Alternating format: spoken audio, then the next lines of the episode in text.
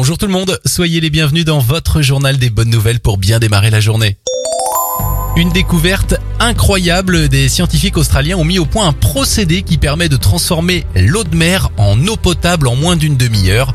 Grâce à ce filtre révolutionnaire, 800 millions de personnes dans le monde pourraient ainsi avoir accès à une source d'eau potable.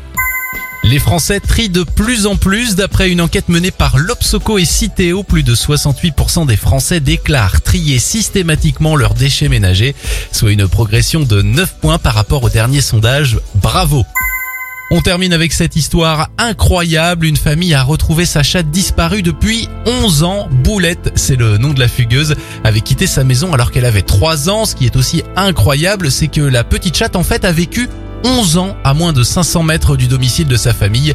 Âgée de 14 ans aujourd'hui, elle a retrouvé ses habitudes de l'époque et son canapé fétiche. C'était votre journal des bonnes nouvelles. Il est disponible maintenant en replay sur notre site internet et notre application Radioscoop.